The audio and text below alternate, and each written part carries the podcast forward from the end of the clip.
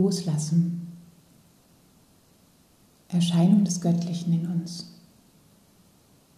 Zum Abschluss der Rauhnächte und dem Epiphaniastag.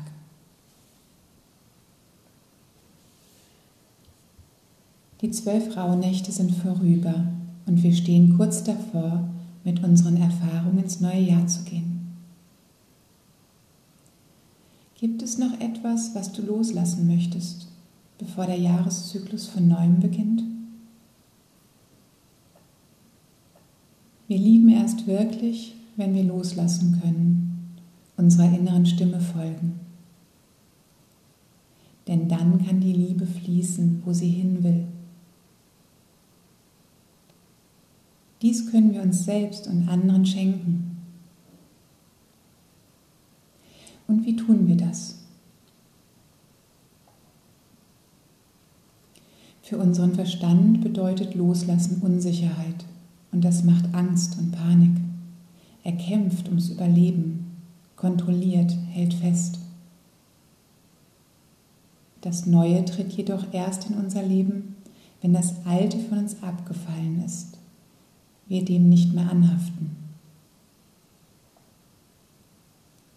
Du kannst dich bewusst und im liebevollen Umgang mit dir selbst für das Loslassen von etwas was dir nicht mehr dient, was sich lösen will, entscheiden. Du kannst in diesem Prozess auf dein Herz hören. Vertrauen und akzeptieren. Dich darin dem Energiefluss des Lebens hingeben, allen Erfahrungen, die zu deinem Wachstum notwendig sind.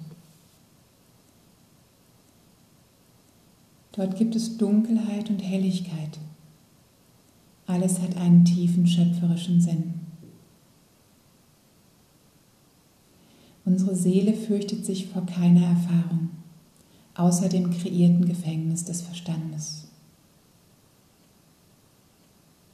Sie bringt uns mit den Menschen, mit den Lebewesen und Situationen zusammen, in denen wir lernen und wachsen und führen uns dann daraus wenn diese Aufgaben gelöst wurden. Dein Loslassen geht im Vertrauen und in der Akzeptanz leicht. Es ist ein höchst sinnvolles Lebensspiel. Du kannst dir erlauben, dass die Dinge in deinem Leben auftauchen und auch aus ihm wieder verschwinden dürfen.